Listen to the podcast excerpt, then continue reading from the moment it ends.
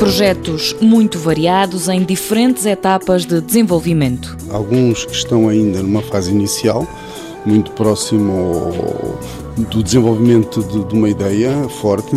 Há outros que já têm algumas eh, verificações de capabilidade e de aproximação ao mercado e há outros que inclusivamente estão já com algumas experiências em mercados-alvo. Pedro Cabrita Carneiro, vogal do Conselho Diretivo da Fundação para a Ciência e Tecnologia, integra o júri dos prémios BES Inovação. Em qualquer uma das áreas apareceram propostas e ideias de desenvolvimento e de inovação e tecnologia muito interessantes. Ideias e projetos que demonstram uma crescente preocupação com o impacto que podem ter na economia portuguesa. Quer em termos de criação de emprego, quer em termos de substituição de importações ou quer em termos de criação de marcas nacionais ou de aumento de exportações nacionais. A crise não afetou os projetos de investigação, sublinha, já que a FCT não reduziu os apoios. Este ano continuamos a, a executar, aliás, muito acima daquilo que tem acontecido no, nos anos anteriores, os principais programas de apoio ao desenvolvimento da excelência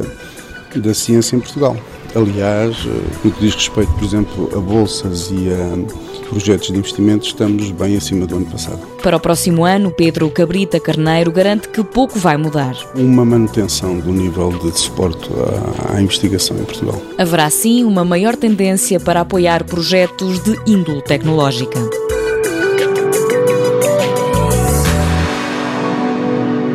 Mundo Novo um programa do Concurso Nacional de Inovação BSTSF.